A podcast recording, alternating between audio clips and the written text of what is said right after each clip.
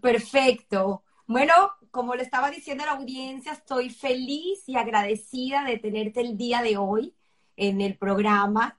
De verdad que estoy fascinada, como lo he dicho, con esta semana de estudio, porque hemos averiguado pues unas cosas tan increíbles y al final el pasado, como siempre digo, nos define, nos define y, y nos deja saber las personas que somos hoy en día, las decisiones que tomamos y lo que hacemos. Y tú tienes un pasado muy rico en historia que estoy feliz de poder traerte y pues compartirlo, compartirlo con la audiencia y como lo dije desde el principio, agregando valor. Así que Raquel, toda tuya la cámara para hacer ese viaje al pasado, como siempre digo, y conocer un poco, un poco de esos abuelos, que fueron los que llegaron a esta tierra, tierra de gracia, esta tierra de los brazos abiertos, esta Venezuela que nos acogió a tantos inmigrantes. Entonces, eh, puedes comenzar, eh, eh, te invito a, hacer ese viaje y comenzar a lo mejor por el lado de tu padre, por la familia Marcus. Bueno, yo lo que voy a hacer es empezar agradeciéndote la oportunidad y agradeciendo a todas las personas que nos están acompañando el día de hoy este, para que podamos disfrutar juntos de este viaje a través de una historia que no solo ha pasado, porque también es presente, porque forma parte de nosotras. Y todo lo que forma parte de nosotras es, es presente. Dicen que, que, lo único que tenemos realmente en la vida es el tiempo presente y es un regalo. Entonces, aquello que fuimos también es parte de nuestro presente. Así que bueno, no lo veo como arco de mi pasado, sino que son cosas que me construyen, cosas que me construyeron y cosas que van a pesar en mí siempre. O sea, el recuerdo que yo guardo de mis abuelos que fallecieron hace ya muchos años es parte viva dentro de mí y mi conexión con ellos es real este, y gracias a ellos yo soy quien soy. Entonces, mi, eh, quiero empezar dándole las gracias a ellos por todo lo que sembraron en mí, por todo lo que aportaron por el ejemplo que me dieron en vida y por lo que siguen siendo importantes dentro de mí. Mis abuelos eh, Mordejai Marcus y Heike Eisen son de Polonia. Eh, mi abuelo de un pueblo cercano a Varsovia y mi abuela de un pueblo cercano a Lodz. Son dos de las ciudades más importantes eh, de Polonia. Y bueno, allí vivían cuando eh, comenzó el régimen nazi a, extenderse eh, por toda Europa como un cáncer. Y bueno, todos sabemos. Estamos hablando de Mordecai para darles nombre y de Heike. Mordecai, Marcos y Heike Eisen que se casaron y este, antes de la guerra. No sé cuántos años llegaron a estar casados antes de que los agarrara el régimen nazi que invadió Polonia. Eh, pero en ese momento ellos no tenían hijos. Eh, me, contó mi abuelo en una historia que le falta mucha información, que ellos vivían en una ciudad separada por un río y ahorita estamos sacando la cuenta que debe ser Varsovia y que los nazis llegaron a la primera parte eh, como de la margen izquierdo del río y ellos se salvaron porque estaban del margen derecho del río y lograron escapar a tiempo. Eh, y bueno, eh, fue un periplo gigantesco, lleno de sucesos extraordinarios eh, cosas que podríamos considerar milagros que sucedieron realmente, que les permitieron eh, cruzar la frontera hacia lo que era la Unión Soviética. Te voy a contar una historia muy corta para dar un ejemplo de la cantidad de sucesos milagrosos, porque realmente fueron una cantidad importante de sucesos milagrosos que les permitió salvarse. Mi abuelo era una persona muy fuerte, mi abuelo Mordejai, y además era muy generoso y muy, siempre estaba tratando de ayudar. Él provenía de una familia de grandes rabinos y había sido religioso durante los primeros años de su vida, pero extremadamente religioso, incluso este, estaba preparándose para ser rabino. Este, pero en un momento dado decidió dejar ese mundo y se volvió más laico. Eh, pero todos esos principios y valores que se sembraron dentro de él quedaron para siempre. Eh, ellos consiguieron en el camino a una mujer y a una señora mayor que estaban agotadas físicamente de la caminata que estaban realizando. Y eh, todavía faltaban bastantes kilómetros para llegar a la frontera, este, no sé exacto qué país, pero la frontera es la que dividiría el imperio de la Unión Soviética con el territorio nazi. Este, la señora lloraba porque no podía seguir. Este, quería salvar a su suegra, pero ya no le quedaban fuerzas. Y mi abuelo decidió agarrar a la señora mayor que ya no podía consigo y se la cargó y la cargó sobre sus hombros y la llevó los kilómetros que restaban hasta llegar al puesto de control. Mis abuelos eran judíos y no tenían papeles, ya los judíos no los dejaban pasar.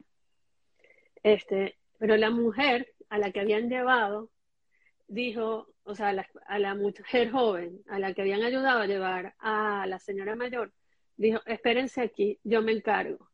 Entró al puesto de la guardia fronteriza, habló y los dejaron pasar, sin pedir nada, sin pedir papeles ni nada. ¿Quién era la señora que cargó? La madre del comandante del puesto fronterizo. ¿Quién fue la señora que ayudó? A la esposa del comandante del puesto fronterizo. Sin decir una palabra, sin pedir un papel, los dejaron pasar del territorio alemán al territorio soviético y así, así fue que se salvaron por un acto de generosidad total de mi abuelo, que no tenía ninguna necesidad, pero lo hizo para ayudar y al final este, Dios ayuda al que ayuda. Y entonces lograron... Qué historia tan bonita, Raquel. Gracias por compartirla, porque al final eh, esta cadena de favores, donde uno pues debe ayudar sin esperar recibir nada a cambio. Creo que eso es la, la base fundamental y en este caso pues fue un milagro como tú bien fue un milagro y bueno, ellos se lograron establecer en, la Unión Soviética en los años de la Segunda Guerra Mundial y, más que escapar de, desde Varsovia hasta la Unión Soviética, ellos pasaron por eh, Uzbekistán, y, donde nació mi papá, y siguieron eh, su periplo hasta instalarse un poco más cerca de Moscú, pero las condiciones de vida eran muy duras, estábamos hablando de un régimen comunista en plena guerra, o sea que no había suficiente comida, este, no, no tenían forma de acceder a trabajos dignos y pasaron muchísima hambre, tanto así que el hijo mayor de la pareja eh, sí falleció porque no había cómo, cómo alimentarlo el primer hijo de mis abuelos.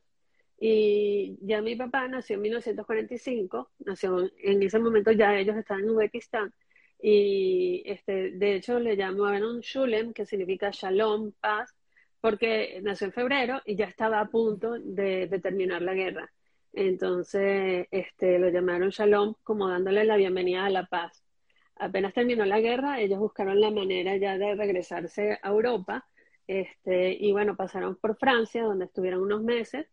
Eh, incluso mi abuelo consiguió trabajo y este, allí se logró terminar de reunir la familia Eisen, que era la familia de mi abuela paterna.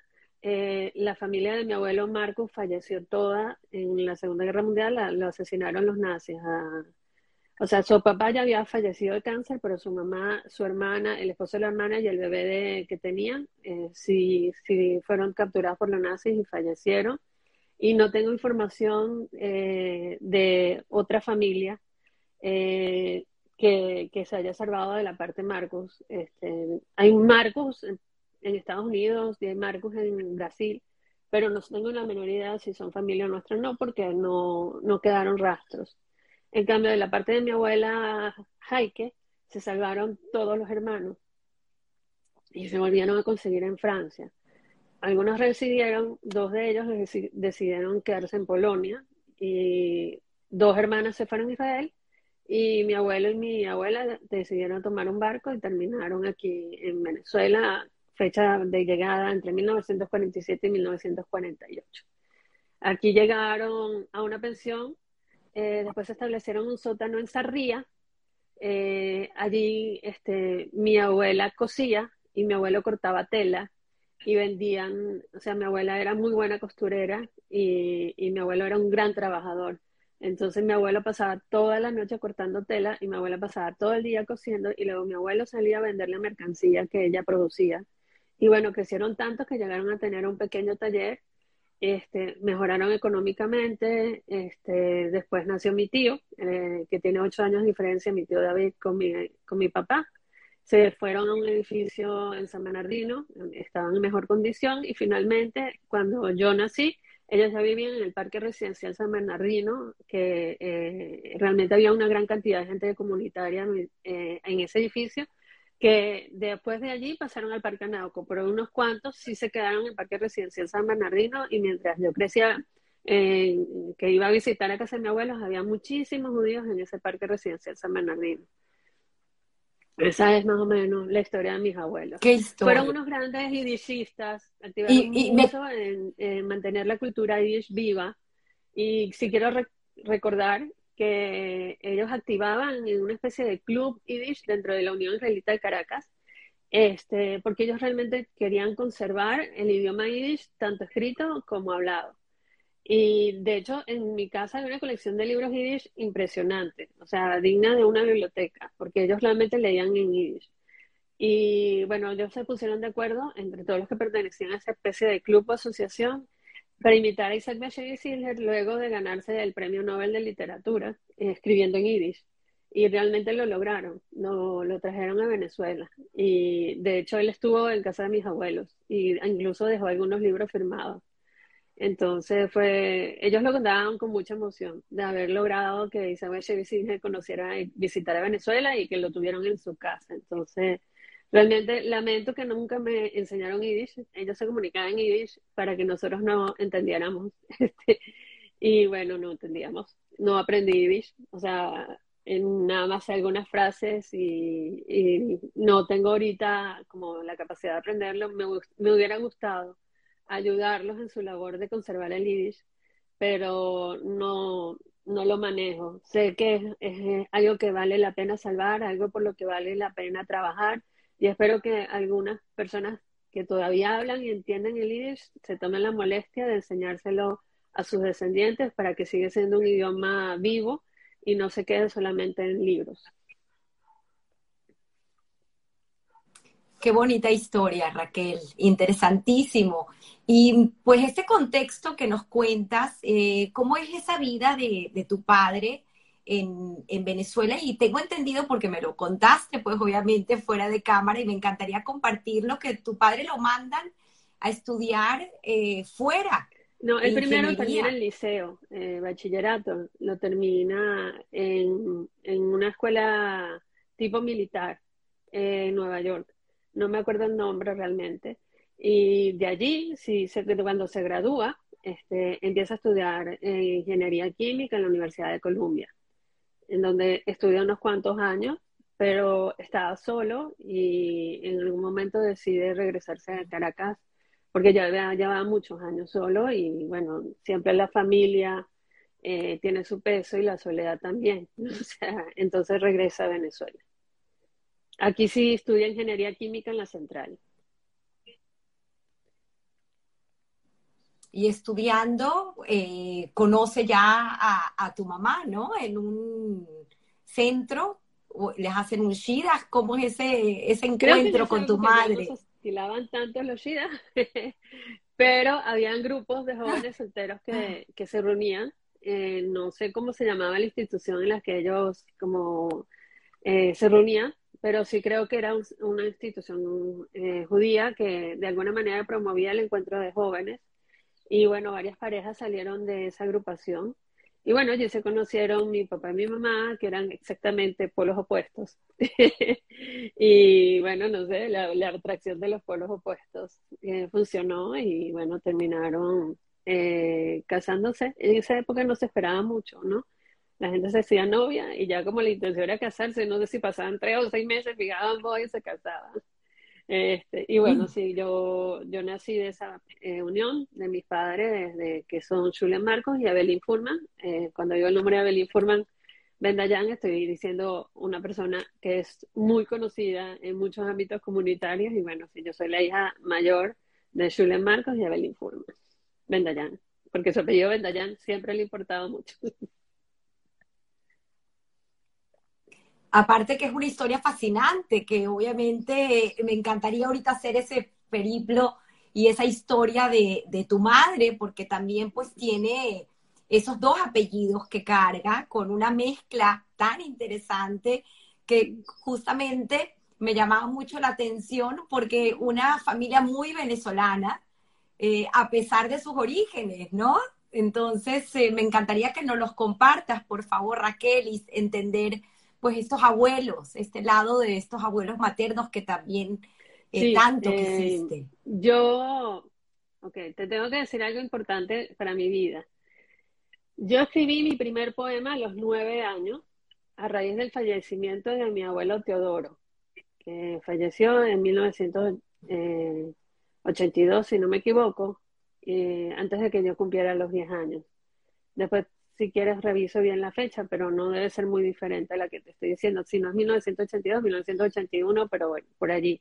Teodoro Furman fue una institución dentro de la comunidad judía eh, activó en la Unión Israelita de Caracas ocupando diversos cargos, fue director de cultura, fue director de educación, fue secretario general. De hecho, sale en, la firma de él sale en la acta constitutiva de Hebraica, firmada en 1968, como secretario general. Estaba Wiesenfeld, que era el presidente, y Teodoro Fullman, que era el secretario general, en el momento que se firma el acta constitutiva de Hebraica, que lleva dos firmas de la Unión y dos firmas de la asociación, que son como el papá y mamá de Hebraica.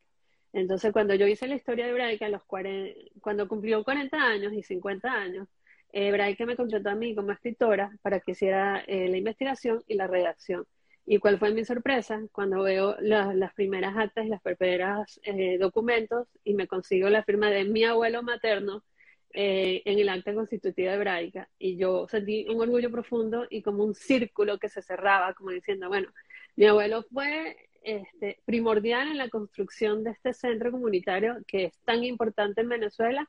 Y yo estoy escribiendo la historia de sus 40 y de sus 50 años y se siente como, wow, como que es un regalo que te da la vida y, y te das cuenta de, de, que hay conexiones energéticas que tú no las ves, pero están allí.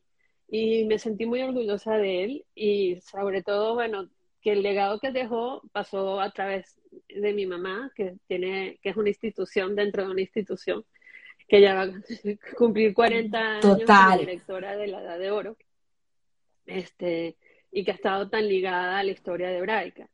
Entonces, este fue así como muy sorprendente y una experiencia maravillosa. Eh, háblanos un poquito más, Raquel, de este, este personaje, este abuelo Teodoro, porque eh, pues nació en Kiev, como bien averiguaste, y, pasó por coro. Es una historia también sorprendente. que en ese entonces todo el mundo decía Rusia, pero yo decía, Kiev, Rusia, o sea, no me suena, claro.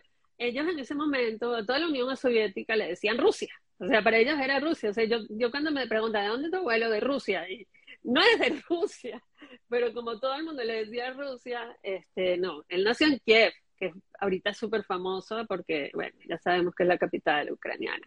Eh, desafortunadamente famosa, las razones por las que este, ahorita nos está dando mucho que hablar, pero en ese momento había una comunidad judía muy importante en Kiev.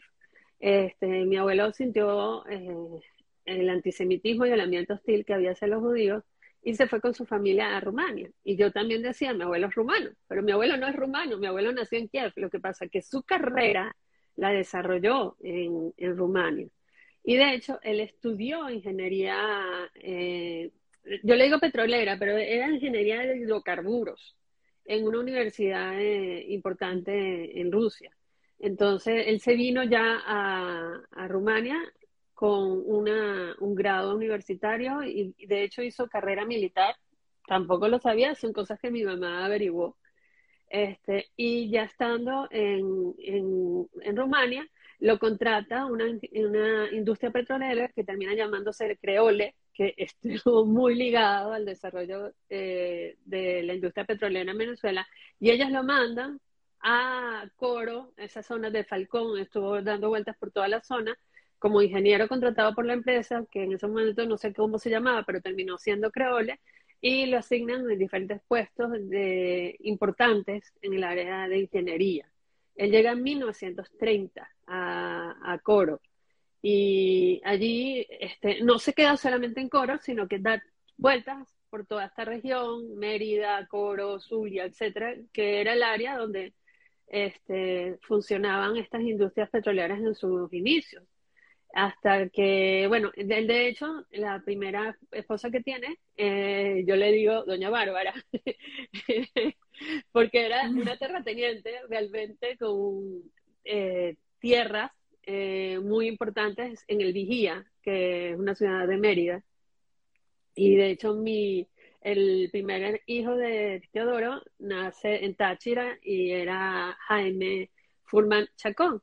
Por supuesto, no es judío porque su mamá no era judía, pero este, yo siempre lo conocí como mi tío Jaime y era un hermano, y el hermano mayor de mi mamá.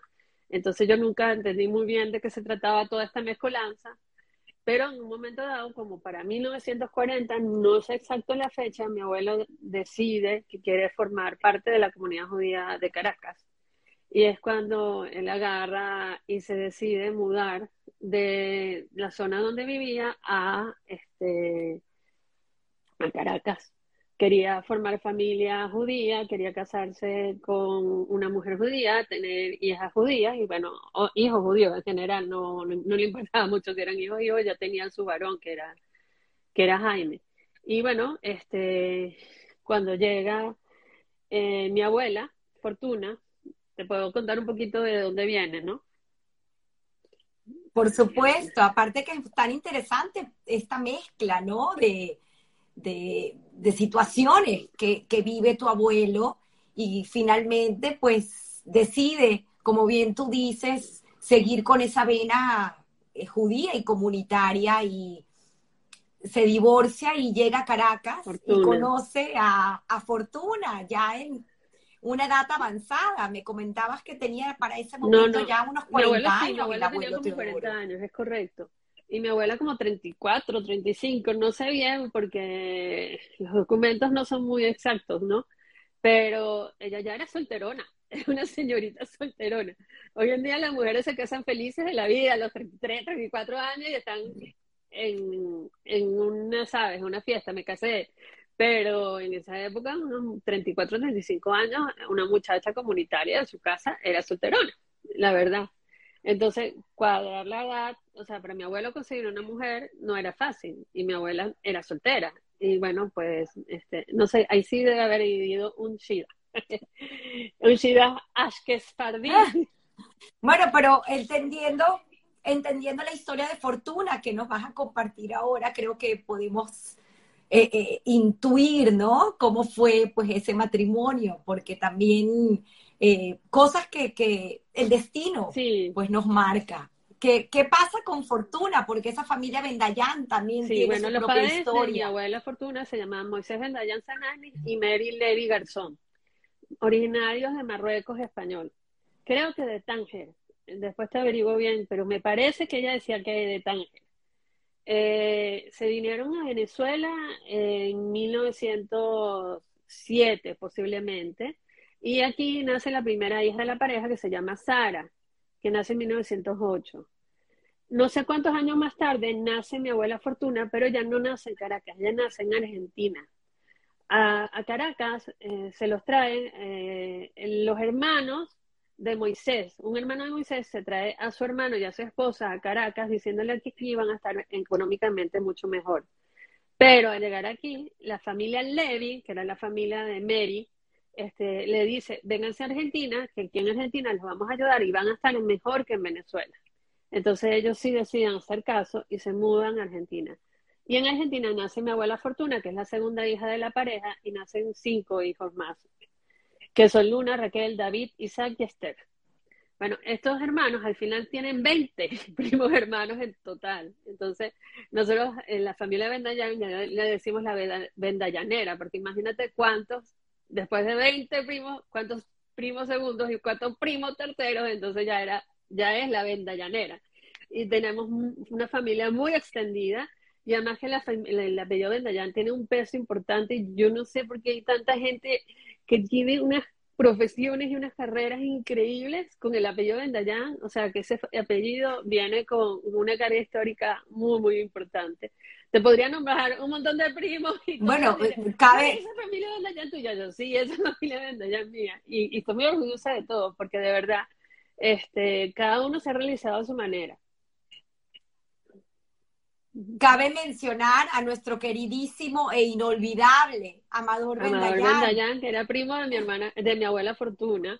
Eh, también murió cuando yo era joven, pero no lo llegué a conocer, pero es que eran, o sea, mi, la familia de mi abuelo, eh, de mi abuela, Bendayán, tuvo también sus primos y cada primo tiene una historia y entonces están todos ligados porque todos vienen de Marruecos español, pero tú no sabes hasta dónde se extiende, pero es impresionante, sí. Tú hace poco tuviste a una prima mía que es Trudy eh, de Bendayan, que está casado con Frank Bendayan, que es el hermano, primo hermano de mi mamá. Entonces, o sea, así de extensas son nuestras ramas, que, que en todos lados ha conseguido un pero todos de verdad realizados y con éxitos y, y con cada uno con, con cosas increíbles que, que, ha logrado en su vida, pero que te digo que el apellido Bendayan tiene un peso importante.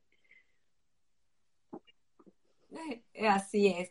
Ahora, ¿qué pasa? Pues en esta segunda vuelta a Venezuela eh, y, y, el rol que toman Sara y Fortuna Ellos regresan a Venezuela en 1920 aproximadamente y mi bisabuela Mary fallece en un parto eh, y fallece el bebé. Mi abuela en ese entonces tenía 11 años y no sé si tenía 13 o 14 Sara. Entonces, eh, mi bisabuelo este, les pide a ellas que abandonen su educación primaria, eh, lo cual hacen y se dedican ellas junto con el personal de la casa a criar a sus hermanos menores. Eh, y de hecho mi abuela era la que tenía el carácter mucho más fuerte, ¿sabes? Como más mandona, más... Entonces ella era la que mandaba incluso sobre el personal doméstico. A ellas les dieron, a Sara y a Fortuna, educación en casa, o sea, costura, bordado, eh, les enseñaron a cocinar, les enseñaron piano, o sea, educación de señoritas, o sea, sabes, como criaban a las niñas en ese momento que tenían que saber estas cosas para poder casarse bien. Y bueno, ese fue el tipo de educación que ellas llegaron a recibir porque hasta no, no mi abuela no terminó la primaria, por ejemplo. Este, y bueno, fue, ella fue como la responsable junto con Sara de, de la educación y de, de llevar la casa. Mi abuelo, mi bisabuelo no se volvió a casar. Entonces ellas fueron un poquito las mamás de, su, de sus hermanos. Eh, mi abuela decide no casarse hasta que se casa su última hermana. Pero eh, su hermano Isaac, Isaac Mendayan, que fue un abogado muy, muy importante, este, le dijo, yo no me caso hasta que tú te cases. O sea, como una especie de agradecimiento. Y él tenía novia y estaba listo para casarse. Y le dijo, yo no me caso hasta que tú te cases. Fue en ese momento que, la, bueno, como decimos, la providencia manda a mi abuelo y aparece. Y creo que es el primer matrimonio mixto que hay en la comunidad. Porque es que en ese entonces no existía que se casaran unas que nací con una separadí. Y es el primer matrimonio mixto que existe y se casan en la, en la sinagoga de la Unión Israelita Caracas. Y bueno, ahí eh, fundan su hogar eh, en una, una quinta que se llama Quinta Fortuna, que queda en Los Cabos, muy cerca, ya no, ya no existe, la destruyeron, pero muy cerca del paseo Los Cabos, del Parque Los Cabos. Entonces allí este, nace Lía, que es mi tía mayor, Lía Furman de Sheinfeld. Ella ahorita, vive en Costa Rica. Eh, también llegó a ser muy conocida en Venezuela. Ella es psiquiatra, psicoanalista y está casada con Tobias Sheinfeld, mi tío, este, que fue jefe de terapia intensiva y de cardiología del Hospital de Clínicas Caracas, también muy, muy conocido, o sea, llegaron los dos a una cúspide eh, profesional muy importante y ahora están establecidos en Costa Rica y viven con mi prima que estudió conmigo toda la vida, Anabel, este, que es doctora y estudia, estudió dermatología y ejerce como dermatóloga en Costa Rica ella se estableció primero allá y después ella se los llevó. Después de Lía nació una niña que falleció a los seis meses por problemas intestinales y mi abuela siempre se acordaba de esa niña que se llamaba Meridina y de verdad que yo la conocí y ella siempre hablaba de su bebé Meridina que, que falleció. Y finalmente, cuatro años más tarde, después de Lía, nació Belín, que, que es mi mamá y de allí vengo. Ella se crió en la Quinta Fortuna y este, es la quinta que yo conocí, es la quinta de mis recuerdos de, cuando visitaba a mis abuelos, una quinta grande llena de habitaciones y pasillos por todos lados, porque cuando mi abuelo enfermó, eh, mi abuela para, se volvió el sustento de la casa y para ayudarse a mantener, en esa gran quinta que tenía, creó como pequeñas habitaciones y creó una pensión. y rentaba los cuartos de la pensión y con eso se ayudaban para completar y poder conseguir el, el, dinero necesario para mantener a la familia, que eran las dos niñas. Pues mi abuelo se volvió enfermo cardíaco y no pudo seguir trabajando en un momento dado de su vida. Y le dieron, creo que al final le dieron como ocho infartos, incluso le pusieron un bypass, pero bueno, no, no resistió el último infarto y murió en 1980 que 82, 81, 82, realmente no recuerdo, yo sí sé que tenía nueve años y fue el detonante para que yo escribiera mi primer poema porque me afectó muchísimo su muerte y después de allí este, seguí escribiendo y son normalmente cosas tristes y eh, situaciones conmovedoras las que me mueven a, a escribir. Este, soy ese tipo de poetas que necesitan un detonante para ponerse a escribir. Y bueno, ese fue el primer detonante y a partir de ahí me di cuenta que es una terapia para mí. Eh, las cosas malas suceden, es inevitable. O sea, la vida está llena de cosas hermosas y también de cosas terribles. Es una mezcla perfecta de luz con oscuridad. Y yo normalmente escribo en los periodos de luz acerca de los periodos de oscuridad. O sea, cuando pasa la tormenta, cuando ya me recupero de la tormenta, en el periodo de luz, yo dreno y hago catarsis escribiendo sobre el periodo de la oscuridad. Entonces, mis poemas son muy fuertes, son densos, son complicados, son incluso tristes y muy conmovedores porque los escribo llorando. O sea, los escribo llorando porque es, es como una conexión con el momento que pasé y eso me ha permitido a mí salvarme a mí misma, porque he sido mi propia terapia. Y al conectar con estas cosas que pasan y que son terribles, este, y, drenarlas en forma de poemas, o sea, convertir algo tan, tan, tan triste en un poema, que es algo tan bello, hay un proceso de transformación que me ha salvado a mí todas las veces que he necesitado ser salvada. Este, y esa catarsis. Antes, dime. Raquel, uh, eh, disculpa que te interrumpa porque quiero hablar mucho de ti porque estoy maravillada pues con esa faceta tuya de poeta, pero antes de llegar ahí, para entender de dónde vienes, quiero eh, hablar un poco de tu madre, de Evelyn, y de esta eh, labor comunitaria que ha realizado con estos viejitos, nuestros viejitos con la edad de oro, porque es una labor, la verdad, maravillosa, y entender un poco de dónde viene pues esa vocación social de, ella como, como mujer y, dándole pues tanto a la querida comunidad de, Venezuela, nuestra comunidad bueno, mi Venezuela. Un muy heterogéneo porque mi abuelo era totalmente ashkenazí, hablaba ruso, yiddish, polaco, tenía ocho idiomas, o sea, francés, o sea, yo no sé qué idioma no hablaba, español, mi mamá me los escribía y decía, no puede ser que una persona hable ocho idiomas y los domine todos, pero bueno, mi abuelo era una persona increíble. Y mi abuela solamente hablaba español, porque de hecho había nacido en Argentina y, y se había criado en Venezuela. Eh, me da risa que eh, decía, no, es ashkefardí, no, no es ashkefardí, porque es que mi abuela no tuvo una mamá que le enseñara mucho sobre las costumbres sefaradíes, lo que tuvo fue una señora que la criaron en la casa y ella hacía era cruzado, hacía sancocho pollo, hacía yaca, hacía marquesa de chocolate. Sí llegó a hacer algunas de otras villuelas, pero yo no conocí la cocina sefaradí. O sea, no realmente porque ella no tuvo quien le enseñara. Entonces, mi, el hogar donde creció mi mamá era un hogar venezolano. O sea, lo que ellas comían era comida venezolana, la comida que le enseñaron a cocinar las señoras de, de, servicio que, que, los ayudaron en ese entonces. Mi abuela las hallacas de mi abuela no tenían nombre, ya eran hallacas caraqueñas, tenían huevos, tenían almendras, tenían pasas, o sea, ella realmente, y era muy buena cocinera. Yo, eh, ya cuando yo era eh, adolescente que hubiera podido disfrutar su comida, este, ya ya no estaba en buenas condiciones. Pero mi infancia estaba llena de dulces que hacía ella y nos mandaba para la casa y, eso eran unas delicias increíbles. Este, un hogar siempre con los recursos mínimos necesarios, porque ya mi abuelo, que había tenido una mueblería, que había sido ingeniero, que había trabajado en la oficina, o sea, había tenido una, una carrera productiva, en un momento dado, enfermo de corazón, no puede seguir trabajando y dependían completamente de lo que producía mi abuela, que además de dividir su casa en cuartos para hacer pensión, también cosía, hacía sábanas, este, hacía ropa para bebé. De hecho, ella participó mucho eh, en lo que se llamaba las canastillas. Yo no sé el nombre exacto de la institución, pero ella siempre decía las canastillas. Y yo lo que sé es que ellos hacían eh, canastas para mujeres embarazadas, este, para ayudarlas con ropita para bebé, con pañales, etcétera. Y mi abuela colaboraba mucho con esa, con esa fundación que producía estas canastillas. Y bueno, entre la labor comunitaria que me hacía, que hacía, ejercía mi abuelo Teodoro, todo el tiempo que tuvo fuerza. O sea, hay gente que me dice, hoy en día,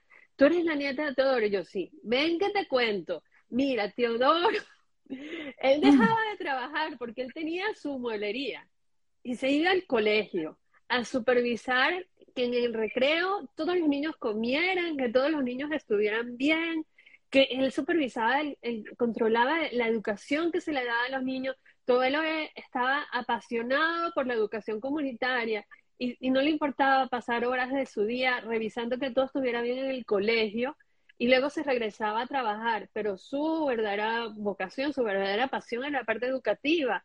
Y mira, tú seguro no lo sabes, pero mira, él mira lo que hacía y me cuentan y yo cada vez más orgullosa de mi abuelo Teodoro al que desafortunadamente no conocí como ni joven, o sea, nueve años, imagínate, los pocos recuerdos que tengo de él, además enfermo, siempre con oxígeno, no me permitieron realmente conocer quién era la gran figura que estaba detrás. Pero cada vez que alguien se acerca y me dice, ven que te cuento quién era Teodoro, pues yo me siento muy orgullosa y realmente te digo, ellos sembraron en mí, tanto mi abuela Fortuna como mi abuelo Teodoro, una vocación eh, de trabajo comunitario que he ejercido toda mi vida. O sea, yo siempre he estado trabajando en instituciones comunitarias. Mi mamá tiene su trayectoria súper importante, que incluye el servicio social comunitario. Ella lo aprendió en, el, en, su, en su casa, en su hogar, lo aprendió de mi abuelo Teodoro y mi abuela Fortuna, que, que siempre eran generosos, activos, eh, daban siempre una labor maravillosa este, de servir al otro. Y ella se fue por trabajo social. Ella estudió trabajo social en la Universidad Central de Venezuela eh, de la que se graduó embarazada mi hermano, Michelle, que es dos años menor que yo. Incluso quiere decir que, estudió embarazada.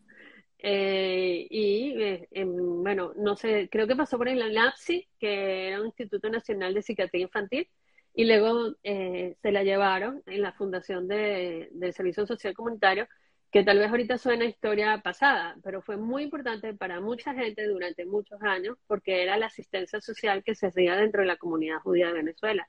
Y ella fue su directora fundadora, igual que fue, es directora fundadora de la Edad de Oro. La Edad de Oro todavía existe, es la agrupación de juventud prolongada, como le gustan decirlo, de hebraica. No le gusta decir, ¿sabes? Como mayores, etcétera. No, juventud prolongada, porque es que la gente es muy. ¡Qué belleza!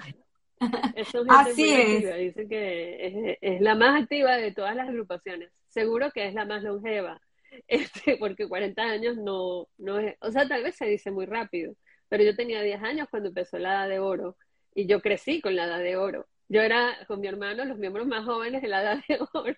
Íbamos a los paseos, a los shurim, a las celebraciones, a las festividades. No sabes cuántas veces me tocó recitar poemas míos por el Día de la Madre, por el Día del Abuelo, por el Día del Padre, por el Día de... Así, o sea, yo me pasé mi infancia recitándoles poemas, porque es que había cualquier cosa y me dijo, hazme un poema para tal cosa, poemas de John Jerusalem, hay poemas por John Armaut, o sea, yo parecía como, ¿sabes? Una fábrica de poemas, necesito un poema para esto, y me ponía, y yo tenía, ¿sabes? 10, 11, 12 años delante de todo el mundo a recitar. Bueno, bueno, se me quitó el miedo escénico muy temprano, porque yo escribía los poemas y después, no, ¿cómo vamos a hacer? Tienes que recitarlos tú. Y bueno, en el colegio también aprovecharon esa capacidad. Tengo poemas dedicados a Simón Bolívar, a Simón Rodríguez, a Andrés Bello, a La Bandera. O sea, te lo juro, aprovecharon que yo tenía una capacidad increíble para hacer poemas y no había oportunidad, acto en hebraica, acto en el colegio, en donde Raquel no estuviera parada delante de no sé cuánta gente, porque además en el colegio había sus 200 niños, había sus 200 profesores, ya no es como ahorita que, que somos muchísimo menos. Y en hebraica también salones llenos y Raquel con sus 10, 11, 12, 13 años parada frente a un guabolote de gente a recitar poemas. Este, y bueno, así pasé mi adolescencia, sin creerme, sin llamarme, ni reconocerme como poeta pero eh, lo era, que no lo sabía. Es muy, muy interesante todo esto que nos cuentas, porque obviamente desde tan joven y expuesta a todo este trabajo comunitario y con estas enseñanzas maravillosas de estos eh, integrantes, de estos jóvenes, ¿no? Eh, como bien tú lo llamas, juventud de edad avanzada, pero que, que tiene la juventud en sus venas. Pues aprendiste tanto, fuiste absorbiendo tantas cosas que al final te formaron, ¿no? Como lo que eres hoy en día, pero para entender un poco más tu historia, porque, repito, me parece fascinante. Empiezas a estudiar en la Universidad Católica Comunicación Social, pero ya desde muy temprano también inicias tu propio caminar comunitario. Comienzas entonces a trabajar. Cuéntanos un poco, por favor, en el nuevo mundo israelita y pues esta trayectoria eh, que tienes y entender también un poco eh, cómo llega a tu vida Michelle, ¿no? Te dejo como que ese, eh, ese viaje para que nos cuentes, para entender tu formación. Yo empecé antes, yo empecé en hebraica. Yo, de hecho, yo bailé en el segundo festival Kineret.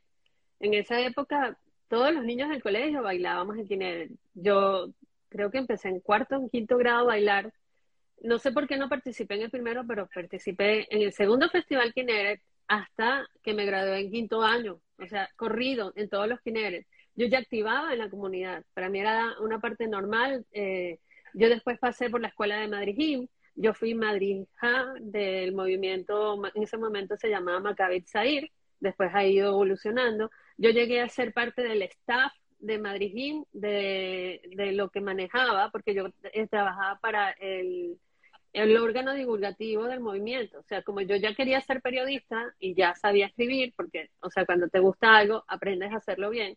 Y yo ya escribía muy bien, entonces yo era la, la, encargada de ser el órgano divulgativo del movimiento Maccabi Zair en ese momento. O sea, yo ya, ya era parte de la GANA, o sea, la parte del cuerpo directivo de, de Maccabi Zair.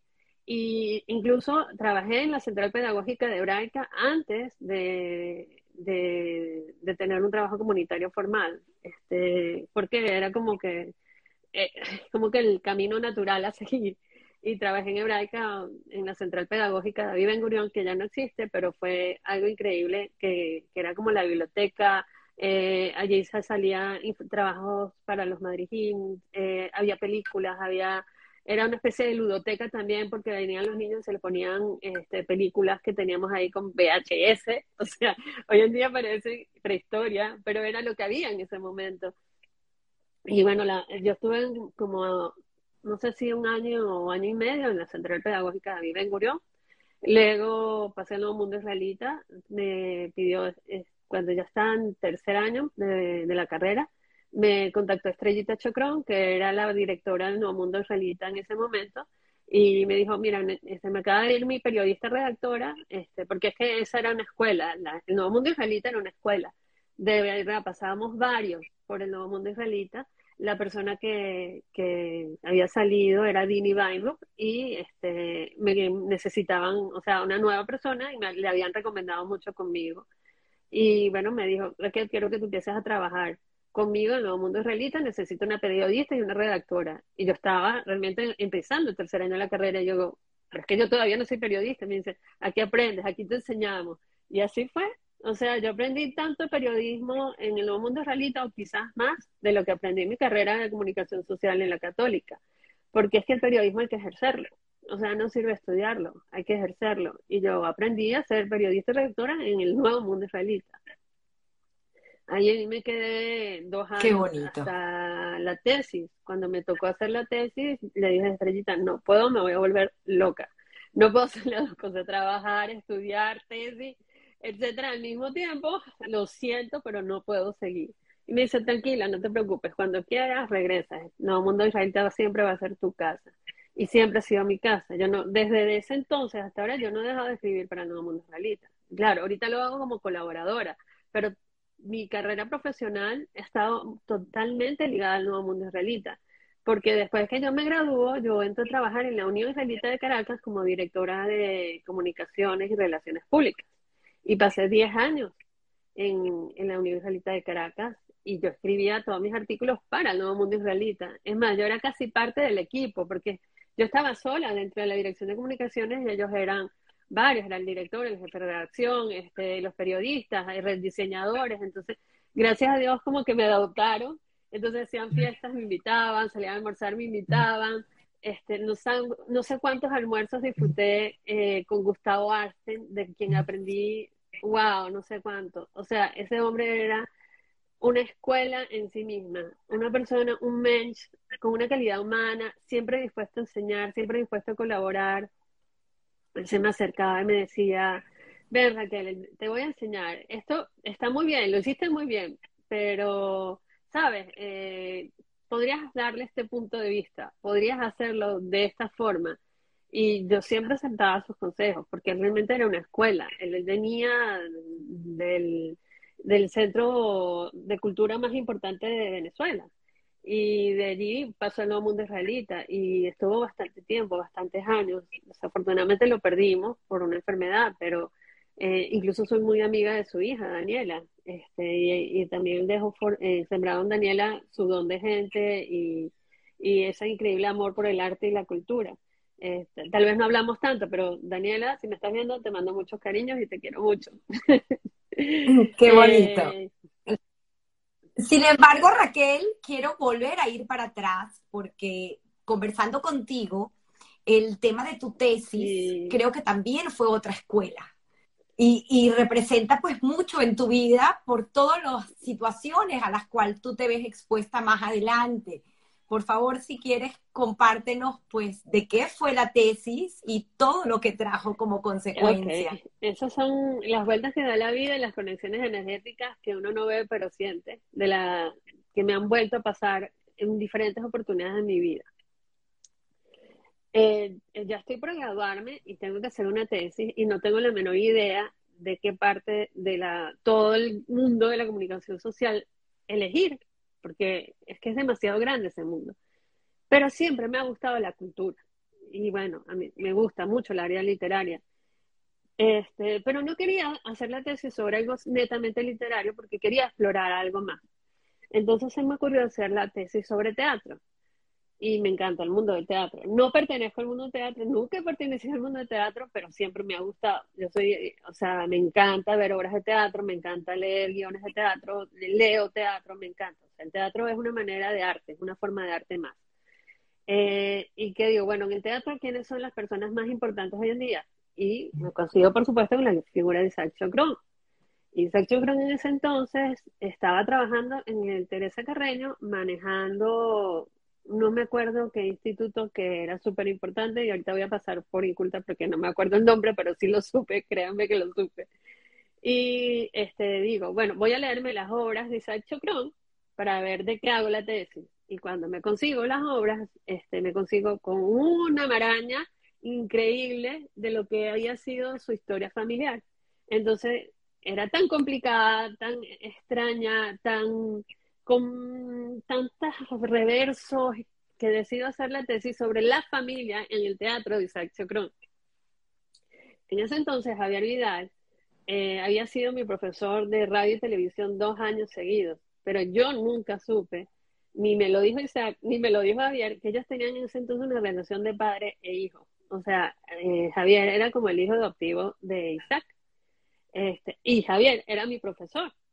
Y yo hubiera perfectamente podido ir a donde Javier a decirle, Javier, hazme la tutoría de la tesis que estoy haciendo la sobre Isaac Chocron.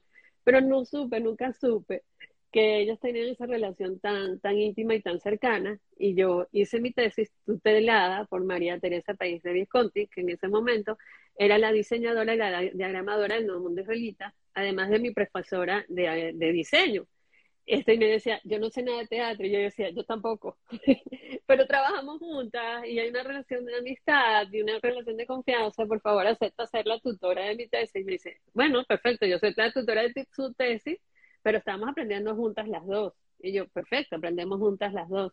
Y bueno, sí hice mi, mi tesis sobre la, en la familia de teatro Sachi Pro, desde una perspectiva, un análisis psicológico, familiar, de nexos, de nudos, de formas de relacionarse, en la que me ayudó mucho mi prima Miriam Eisen, a la que le quiero agradecer y le quiero decirle que tantos años más tarde todavía recuerdo todas las horas que me ayudó y toda la paciencia que me tuvo y todas las cosas increíbles que hicimos en análisis de relaciones. Gracias a ella, este, bueno, conseguí sacar una excelente tesis y, y es algo que guardo para mí siempre porque aprendí a conocer mucho sobre el mundo del teatro, entrevisté a Isaac Chocron varias veces, leyó mi tesis, me dijo, wow, tú hiciste conexiones y observaciones que yo mismo no había hecho, ni había visto, ni había observado, y estoy aprendiendo mucho sobre mi obra gracias a ti. Y yo de verdad sentía que, wow, me estaban subiendo en una nube en ese momento. Y me encantaba que él me leyera y me dijera esas cosas hermosas. Eh, pero bueno, ese, en ese momento el círculo no se abrió, o sea, en ese momento el círculo se abrió y el círculo espero que no se cierre todavía, pero eh, Javier Vidal, que fue mi profesor en ese entonces, vuelve a ser importante en mi vida en varias ocasiones diferentes. Eh, y recién, hace muy poco, fue que hablamos él y yo sobre la relación tan fuerte que él tenía sobre, con, con Isaac Chocrón. Eh, además de ser mi profesor, después me lo conseguí en eh, Espacio Ana Frank, en donde yo trabajé un año. Y este, Espacio Ana Frank trabajaba algunas obras de teatro, como que le compraba una función para recoger fondos eh, con la finalidad de poder hacer la labor que ellos hacen increíble por la coexistencia, valores de convivencia, enseñar valentía moral en la sociedad. Yo estuve en la creación de Espacio Ana Frank, eh, Fuiste la primera empleada. Sí, tenía el nombre de coordinadora ejecutiva, pero yo era la, que abría la puerta, la que buscaba el café, la que compró los muebles, la que creó la base de datos, la que creó el blog, o sea, yo era todo.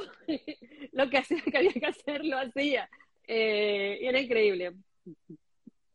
Llegaste de la mano de nuestra querida. Eh, yo trabajé con Dita en la Unión Israelita de Caracas. Ella era la directora de la Dirección de Cultura y hicimos tantas cosas tan increíbles en la época de oro de la Dirección de Cultura de la Unión Israelita de Caracas.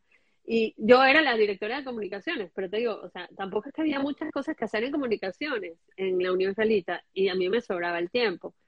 Eh, y tenía ganas de hacer cosas. Entonces, cuando ella llega y dice, necesito trabajar con alguien, yo necesito una mano derecha, me agarró y no me soltó. De hecho, tanto fue así que cuando yo ya no pude seguir trabajando como que se como un ciclo en la Unión Realista de Caracas, 10 años, o sea, llegas como a estar agotada de, de, de, hacer lo mismo siempre y sentir como que tienes un techo y no puedes seguir creciendo. Entonces era como que yo decía, ya quemé una etapa, yo no puedo seguir el resto de mi vida, es muy cómodo, es muy chévere, me encanta, pero es como que yo necesito volar, necesito conocer otras cosas, necesito ver otras cosas. Y fue allí que la señora Dita me dijo, vente, yo necesito una mano derecha en Espacio Ana y ha sido una estupenda mano derecha dentro de la Dirección de Cultura. Voy a dejar la Dirección de Cultura para hacer mi propia fundación, para tener yo mi propio vuelo, mis propias alas y quiero que te vengas conmigo. Y fue allí cuando yo pasé directamente de la Universidad de Caracas, con la que había cerrado un ciclo y lo cerré bien porque yo puse el preaviso tres meses antes, o sea, yo les di chance. Este, y les expliqué que como que sentía que ya era como que no, no estaba aprendiendo nada, que quería probar otras cosas. Todo lo hice bien, o sea, y me fui a Espacio Ana o sea, como terminé en diciembre de, 1996, eh, no me acuerdo el año, no, olvídate, olvídate lo del año, no, después me acordaré. El año de creación de Espacio Ana terminé en diciembre y empecé en enero con Espacio Ana Y estuve un año completo con ellos. Al año, este, ya era otra institución completamente diferente a la que yo inicié. Ya tenía su propio vuelo, ya tenía su propia gente, sus propias comisiones, ya era una, institución con todo funcionando. Y este, yo sentía que eh, ya como que también había quemado una etapa fue cuando Anabela me dice, necesito a alguien que me haga la historia de los 40 años de Hebraica. Y fue ahí cuando volví a saltar de Pasión a Hebraica y le hice la historia de los 40 años de Hebraica, o sea, hice la, todo lo que fue la investigación histórica, la redacción, hice el guion del documental, fui curadora de la exposición, eh, la autora del libro, del documental que se hizo, bueno, todo, incluso estuve en la mesa creativa de, de la celebración de los 40 años, que fue increíble. La gente se tiene que acordar de esa piscina llena de globos y de luces que se trajeron a un cantante y fue increíble esa celebración, pero fue un año y un proceso gigante. Ese día se pasó el documental del cual yo fui su guionista, creadora junto con Anabela Jarolavsky. Y bueno, fue tremenda fiesta, increíble todo lo que se hizo en ese, en ese aniversario número 40 de Hebraica. Ya después me quedé eh, trabajando en la gerencia de comunicaciones Hebraica, o sea, no, Anabela no me quería soltar y me quedé dentro de la gerencia de comunicaciones Hebraica y trabajé junto a Mercedes Russo. También pasé siete años de mi vida allí, o sea, que he construido bastantes cosas cuánto trabajo comunitario. Pero Raquel, quiero ir otra vez para atrás, porque en todo esto, pues llega el amor a tu vida, finalmente, y quiero también que compartas con nosotros, por favor, cómo conoces a tu compañero, a alguien que te inspira todos los días a ser mejor persona. Creo que es maravillosa esa relación que tienes el día de hoy con tu querido esposo. Bueno, eh, Michelle Finkler, que se graduó contigo en la misma eh, promoción de, de bachilleres, es seis años mayor que yo. No nos conocimos o no nos recordamos haber conocido cuando estudiamos en el Moral y Dulce, incluso cuando utilizamos durante unos años el mismo transporte escolar. Este, pero yo era una niña, seis años menor que él, él se sentaba atrás y yo me sentaba adelante y tal vez de vista, pero nunca más que eso. O sea, no, no, no llegamos ni siquiera a coincidir en bachillerato. Se estaba graduando cuando yo estaba en sexto grado. Eh, un momento dado de mi vida, yo me planteo que ya tenía 25, 26 años, quiero tener una relación seria con alguien comunitario. Y había una página que se llamaba Corazones Judíos, que ya no existe, pero en esa época no fui la única pareja que creó. Y yo puse en mi perfil mío, ahí tú sabes, como se, en esa época no había WhatsApp, o sea, mm. si yo le digo esto a mis hijos, ellos se mueren de la risa y sienten que yo vengo de la historia, pero es que cuando yo terminaba de estudiar comunicación social no había computadora, yo hice mezcla de trabajo en máquina de escribir. Eh, todo esto del boom de la tecnología, de la computación, de internet, pasó cuando yo ya era una chama de 20 años. O sea, estamos hablando de que yo pasé toda mi vida y toda mi adolescencia sin internet, sin celulares. Es más, parte de mi vida vi televisión blanco y negro, no había color. Yo vi el nacimiento del VHS, vi el, el nacimiento de los teléfonos ladrillo que le decían, tuve un ladrillo. Ay, se cayó la conexión. No, no, te estamos escuchando perfecto, Raquel. Continúa. Ok. Eh, incluso llegué a trabajar eh, unos meses en Keren Ayesot, eh, antes de pasar al nuevo mundo israelita, porque necesitaban una persona que supiera manejar la computadora que se habían comprado y era con WordStar el primer, antes de WordPerfect, que fue el primer procesador de palabras, y ya mi papá se había comprado el primer computador y yo ya sabía manejar WordStar. Entonces, o sea, llegué a la que era en Yesod y yo lo que hacía era pasarme el día transcribiendo cosas en la computadora WordStar. Cuando les dije, me tengo que ir porque pasé, o estoy pasando al nuevo mundo israelita, lo que me pidieron fue que enseñara a alguien a manejar el programa antes de irme para que ellos pudieran como, como seguir haciendo la labor. Y bueno, sí, yo les enseñé, los o sea, había un montón de comandos, no era como elegir en una pantalla, voy a hacer esto, voy a hacer eso, no te tenías que aprender de memoria todos los comandos, desde cómo imprimir, cómo guardar, cómo, poner acentos, o sea, eh, yo me sabía todos los comandos de memoria, todavía me acuerdo, al 130 es acento en la E, o sea, pero es que hoy en día tú lees eso y dices, qué ridículo, pero es que era la única manera de, de trabajar tenías que aprender comandos. Pues entendemos, entendemos perfectamente que el perfil, pues lo creaste de una forma exitosa que llamó la atención de, Michelle, ¿no?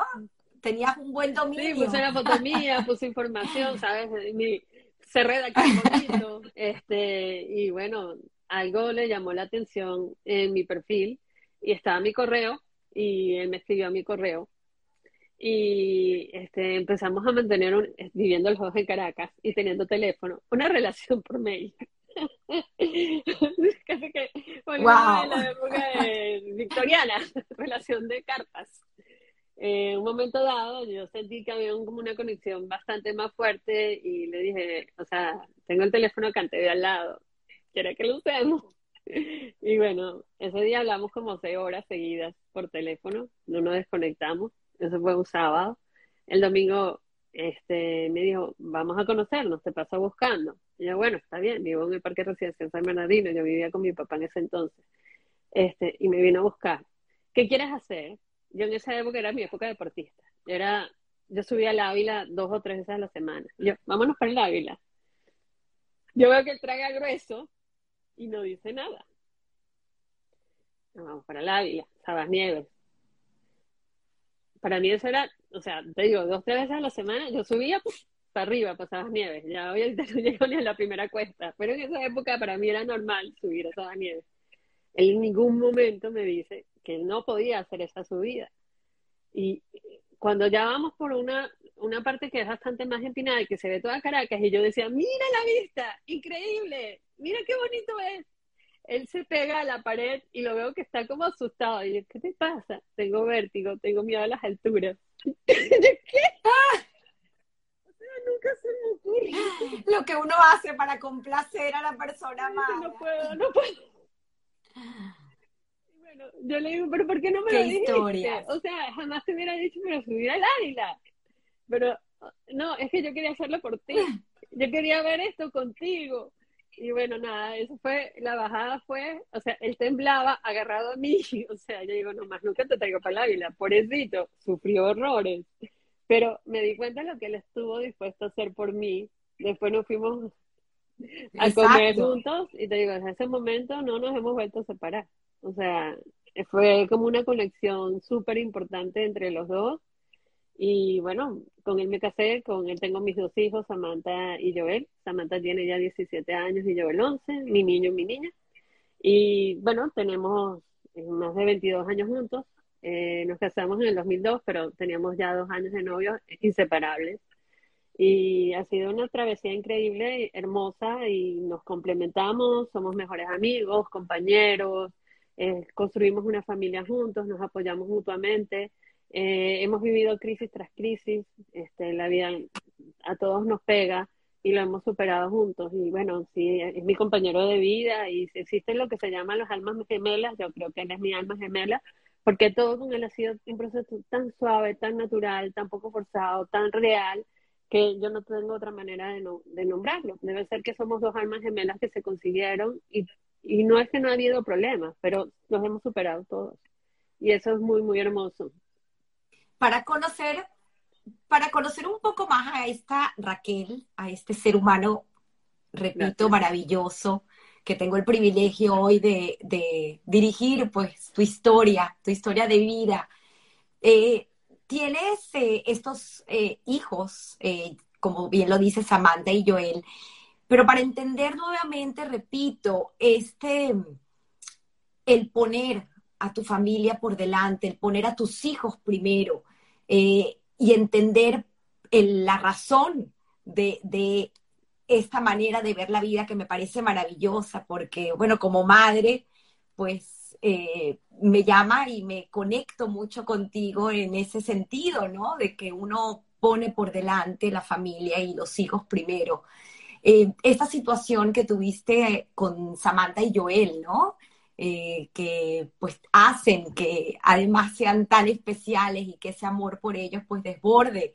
Y luego lo vemos en, Escribir para Existir, este poemario tan bello que tuve la oportunidad de leer y que ya hablaremos de él eh, y conectar pues otra vez con Javier Vidal, como vuelve a, esta vida tuya, ¿no? Este, pero al final, como tú bien lo dices, ¿no? Este enlace de cómo se van enlazando las historias, por favor. Eh, ok. Javier Vidal ya me lo consigo profesionalmente en diferentes oportunidades. Me lo consigo en Espacio Nafra, me lo vuelvo a conseguir cuando estoy en la Dirección de Cultura de la Unión Israelita de Caracas y me lo vuelvo a conseguir en Hebraica, que de esa parte profesional no te hablé, que ha sido súper hermosa y es una de las cosas que más amé, que fue en mi época como la directora del Centro Creativo Briscon de Hebraica, que es donde yo todo eso que me había enseñado Dita Cohen eh, sobre labor y gestión cultural lo pude llevar a la práctica y me encantó porque este, desarrollé un centro cultural este, que llegó a ser la tacita de plata de Hebraica en ese momento y creamos un montón de actividades. Yo podía tener de 400 a 500 personas semanales dentro del BriefCon en diferentes actividades, en, paseos culturales, en cineforos, en obras de teatro. O sea, era una, era una gestión de hacer y hacer y hacer y hacer y hacer y hacer.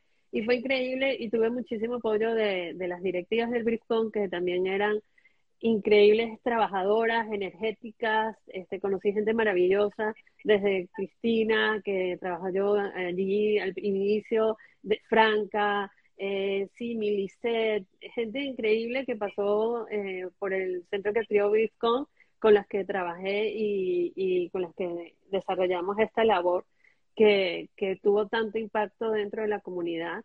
Este, allí vuelvo a tomar relaciones con, con, Javier y con Julie porque cuadramos para presentar una obra suya eh, que es la de Primo Levi dentro de Hebraica. Eh, eh, y bueno, de hecho tuvo ser planificada varias veces porque desafortunadamente era la época de los apagones y sin aire y sin luz no podíamos presentarlo. Y vivimos eso juntos, de estar todo el día pegados viendo qué pasaba con la luz y que la luz nunca llegó, entonces tuvimos que reprogramarla Después tratamos de presentar a señora Inver en hebraica también y sucedieron un montón de cosas que no se lograron concretar. Entonces, pero esa relación más familiar se presentó en ese momento tanto con Javier como con Julie. Y finalmente, cuando yo eh, decido este, hacer mi primer poemario, lo cual va a sonar muy raro que yo después de 49 años no haya escrito el primer poemario, este, porque este, sí hacía poesía y sí escribía poesía. O sea, yo nunca dejé de escribir poesía. De hecho, participé en diferentes concursos literarios y gané, y gané varios, y, o quedaba finalista o de primer lugar. Y era como una etapa de mi vida que yo tenía como muy en un cajoncito. Yo decía, bueno, yo soy poeta, yo participo en estos concursos, que gano, quedo finalista, qué chévere, que a la gente le gusta lo que yo hago, pero este, es un pedacito de mi vida. Este, yo estoy muy ocupada en otras cosas en este momento y no le puedo dedicar más que estos retazos. Este, y este, eso cambia cuando por una enfermedad, en mi medio COVID, este, muy, muy fuerte, y el post-COVID fue peor. Entonces se me creó una, un proceso de anemia ferropénica severa, y este, no tenía fuerzas, ni energía, ni capacidad, ni concentración. O sea, me dio muy, muy duro y no podía, no podía. O sea, el trabajo, yo no podía asumir a mi trabajo. Ellos en hebraica se portaron muy hermosos me esperaron todo lo que podían esperarme, pero cuando ya había de elegir el momento de volver a activar físicamente, o sea, yo seguía haciendo cosas, no que no las hacía. De hecho, el BriefCon estuvo muy activo en la parte digital durante la pandemia. como yo te conté, yo manejaba uno o dos Instagram Live semanales eh, que le dieron vida a la comunidad y de ese espacio que yo manejaba en, de entrevista en BriefCon salió Conexión Hebraica. Y Conexión Hebraica tuvo su propia historia, su propio brillo y, yo, y yo participé muchísimo en lo que fue la parte de producción de, de Conexión Hebraica porque Conexión Hebraica sale del espacio de entrevistas que tenía el BriefCon, este, basado en, esa experiencia y en ese lugar que llegó a ocupar Hebraica en la pantalla y en la vida de las personas cuando estábamos en pandemia, se creó Conexión Hebraica y siguió con su propio ritmo y fue increíble lo que sucedió en Conexión Hebraica. Fue una manera en que Hebraica logró estar presente en la vida de las personas a pesar de la pandemia. Este, yo seguía y nos nutrimos, muchos tuvimos la oportunidad de nutrirnos. Sí, entonces te digo, yo conducía mi, mi programa de Instagram Live dos, veces, dos, uno o dos veces a la semana y en un momento dado dijimos, ¿por qué no hacerlo más grande? O sea, ya en ese momento yo este, preferí que el espacio lo condujera otra persona y lo empezó a, conducir Juan Carlos Sapi, que lo hizo excelente. Este, y además él, eh, esa, su energía, su forma de ser, este, imprimió su sello propio y particular a Conexión Hebraica y, y, fue hermoso. Este, yo ayudaba muchísimo a conseguir gente y en ese momento volví a conseguir a Javier y a Yuli y ambos participaron en Conexión Hebraica. Entonces, otra vez, de alguna manera, como que se este, avivaron estos diferentes eh, nexos o diferentes oportunidades que, nos conocimos y que nos tuvimos la oportunidad de, acercar un poco más. Y cuando yo decido imprimir, o sea, producir mi primer poemario a raíz de que gané un concurso internacional muy importante, que es el, el internacional eh, Notas Migratorias César Vallejo, eh, que me dice que gané el primer lugar de poesía de 350 obras que participaron, que es un premio internacional muy importante, un concurso que tiene más de 10, 12 años de, existencia, uno de los más trascendentes en América Latina, y me digo a mí misma, wow, ¿por qué no agarro ese pedacito que tengo en mi vida de poesía y lo convierto en algo más grande. O sea, siempre me ha gustado la poesía, ¿por qué no hacer algo más importante con esta etapa de mi vida como poeta? Me ibas a preguntar algo. Que por cierto, ese poema, eh, puedes también conversar un poco sobre él. Eh, un poema maravilloso. Eh, Afrodita era Ariadna y Atenea. es que vamos a concretar yo gano el premio de César Vallejo con el apego. Sí. Con el apego, y perdón. Afrodita era Ariana y Atenea, gana el segundo concurso, que en realidad es el tercero, mm, internacional en menos de un año, porque también gané en principio de diciembre el premio Natura de Poema Fantástico con Eva y la Loba, que también lo debes haber leído en el poemario.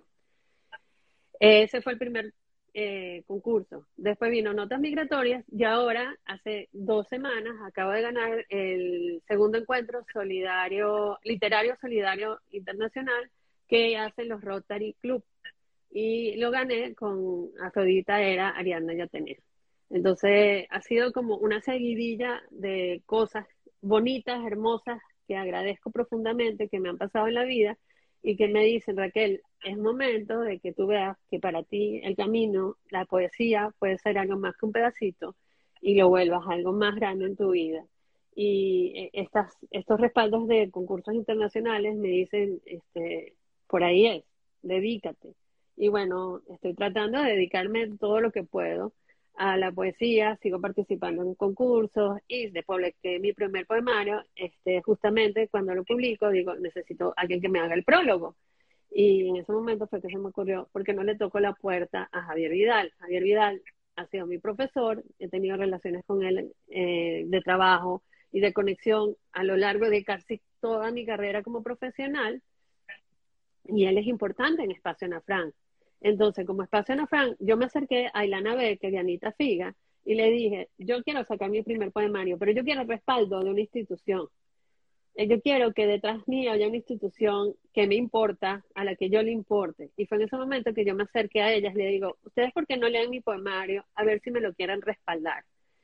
Y bueno, realmente sí, este, les gustó el poemario y me lo respaldaron. Yo saco Escribir para Existir con la editorial eh, J. Bernadil pero es auspiciado y hablado por Espacio Ana Fran. De hecho, tiene una introducción que hace Ruth Capriles representando a Espacio Ana Fran y explicando por qué Espacio Ana Fran avala y auspicia mi poemario. Y el prólogo lo hace Javier Vidal Pradas, este, que está, le pedí que por favor me acompañara en la presentación virtual, lo cual hizo en la presentación que hizo la editorial J. Bernaville y ahora también le voy a pedir que me acompañara en la presencial, que va a ser el miércoles 13 de julio, en Trasnocho Cultural, eh, organizado entre la Librería del Buscón y Espacio Nafran. Entonces, eh, le pedí tanto a Javier como a Julie, que es su esposa, que me acompañaran en la presentación. Eh, ambos van a leer mis poemas y también va a haber a palabras del embajador Milos Alcalá, que es el presidente de Espacio Nafran y con quien he desarrollado también una relación amistosa laboral de muchos eventos en los que hemos coincidido, porque bueno, este, la primera oportunidad fueron cuando yo trabajaba en la Universidad de Caracas y él era muy activo como embajador. Luego volvimos a tener una conexión en Espacio Nafran, del cual ahorita eres el presidente. En ese momento él era muy activo en Espacio Nafran y yo era la coordinadora ejecutiva, la única profesional, de hecho, en ese momento. Y después en Hebraica, varios eventos que eh, organizamos, él venía, participaba, da palabras, así que yo le tengo muchísimo aprecio, muchísimo respeto. Y este, él de hecho iba a participar en la presentación del poemario virtual, pero se quedó sin luz y no pudo participar. Entonces como que quedamos con esas ganas y le dije a ver si quería participar en el presencial y me dijo que sí, que le encantaba la vida y bueno, él va a participar en la presentación del poemario presencial, ya le mandé mi libro de poemarios y le encantó. Y es una belleza el poemario y aparte pues tu parte autobiográfica, porque eh, me permitió al leerlo entender un poco más de Raquel y estas palabras que saco de ti, no las dije yo, las dijiste tú cuando me comentas, yo soy una creadora y mi mayor y más grande creación son mis hijos. Palabras hermosas y entender un poco cómo está dividido ese poemario, porque como bien lo dijiste al principio del programa, eh, muchas veces no entendemos de dónde viene esa inspiración. Tú lo haces por tema, tomas un tema, lo desarrollas y pues eh, parte de nuestra vida y es eh, tantas emociones que tenemos y la tristeza es una de ellas es una emoción que tenemos que permitir tenerla. Había también conversado acerca del tema de la vulnerabilidad, de cómo estamos expuestos y el desnudo de nuestra alma a través de estos poemas. Creo que son maravillosos. Quiero que eh, ir cerrando y entender también el lado de tu identidad judía que también plasmas eh, en, este, en este poemario maravilloso porque al final tu esencia, tu esencia como ser humano, este pasado que bien lo dices tú, eh, te define y es tu presente, pues está escrito en esas líneas. Y este tema de, de la humildad, que también lo expones, porque es tan bonito leerte y entender de que esos escritos a veces sientes que no te pertenecen, es tan bonito eh, porque eso sencillamente lo que hace es reflejar el ser humano maravilloso que eres, Raquel. Eh, son palabras que las digo porque eh, me permitieron al leerte entender tantas cosas de este ser humano que tengo hoy frente a las cámaras. gracias. Gracias, le agradezco mucho. Gracias por leerme, gracias por entenderme Gracias por conectar. Cuando yo escribo poesía, yo aludo a mi parte más vulnerable, como tú dices, que es mi parte humana. Yo siento que la sociedad moderna eh, tiene más de moderna que de sociedad, por aquello de que todos andamos disfrazados, tenemos máscaras, nos ponemos disfraces y algunas veces yo siento que la gente gasta mucha de su energía y de su tiempo y de su fuerza en reparar esas máscaras y esos disfraces para aparentar en vez de utilizar esa misma cantidad de tiempo y energía y fuerza para hacer. Entonces tenemos también jóvenes que crecen creyendo que aparentar es más importante que ser y aparecen en todos lados, viviendo vidas maravillosas, espectaculares y adentro están vacíos. Y ese, ese es un problema muy grande que, que tenemos las personas hoy en día. Tanto esfuerzo en la máscara, en el disfraz, tanto esfuerzo en la apariencia y tan poco esfuerzo para construirnos por dentro.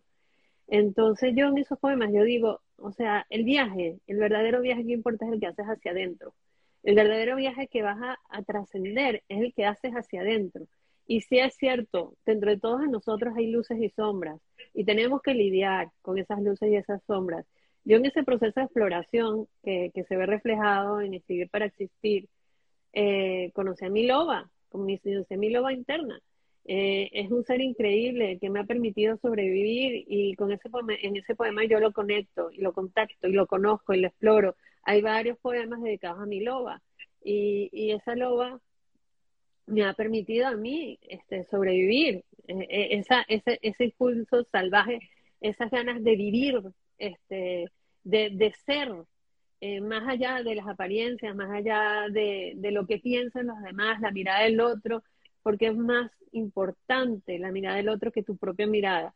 Si te importa más la mirada del otro, este, estás tan pendiente de, de, esa mirada del otro, ¿cuándo vas a prepararte y este, cuándo te vas a, a, ocupar de tu propia mirada, de tu mirada hacia adentro?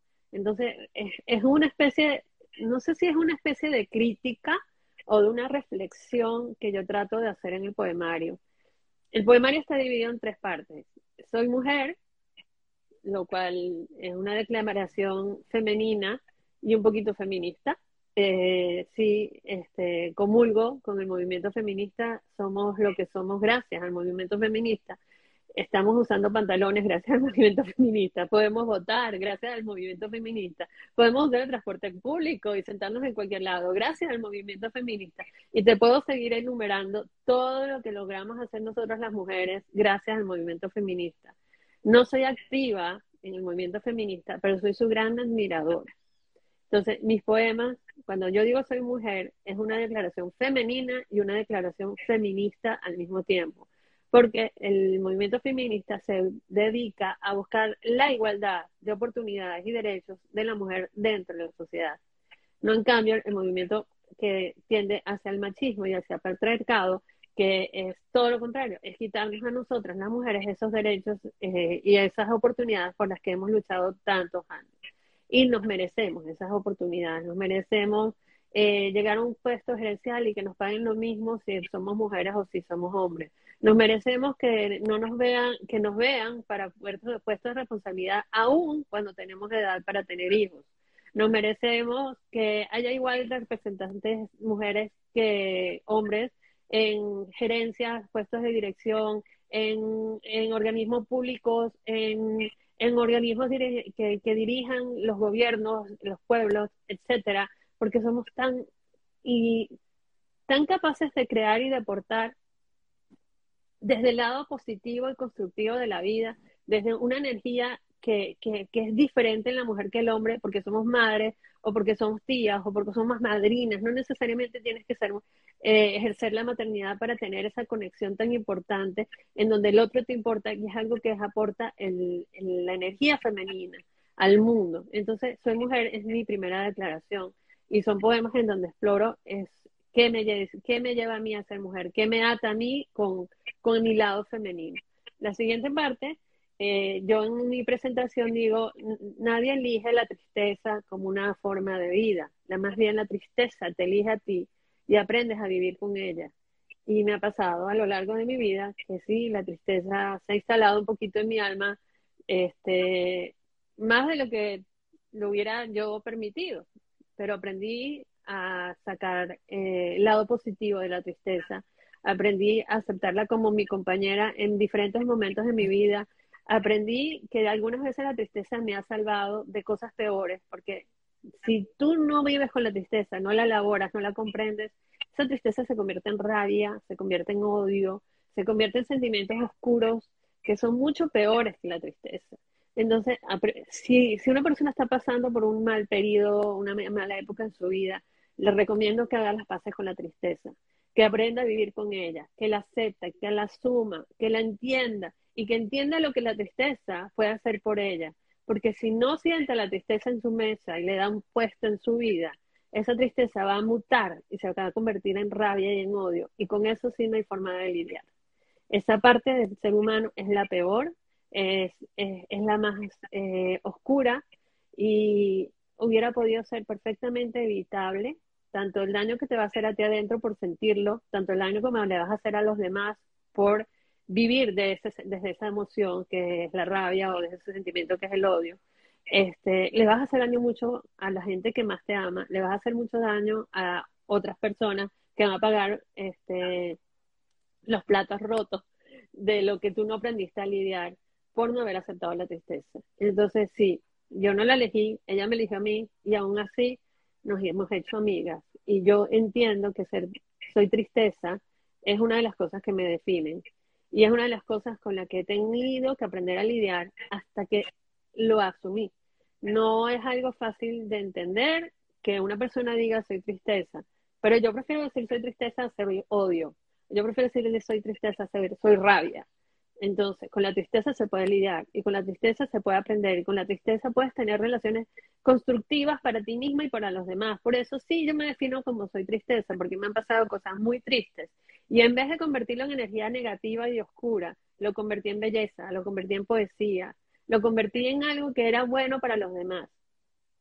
Y este me permitió eh, con mis poemas enseñarle al otro a procesar sus propias emociones, porque el poeta tal vez tiene esa capacidad de conectar con emociones, sensaciones, experiencias de una manera más clara dentro de ti, que te permite expresarlo en palabras. Y de otra persona que no es capaz de expresar esas emociones en palabras, después se descubre a sí mismo en esas palabras.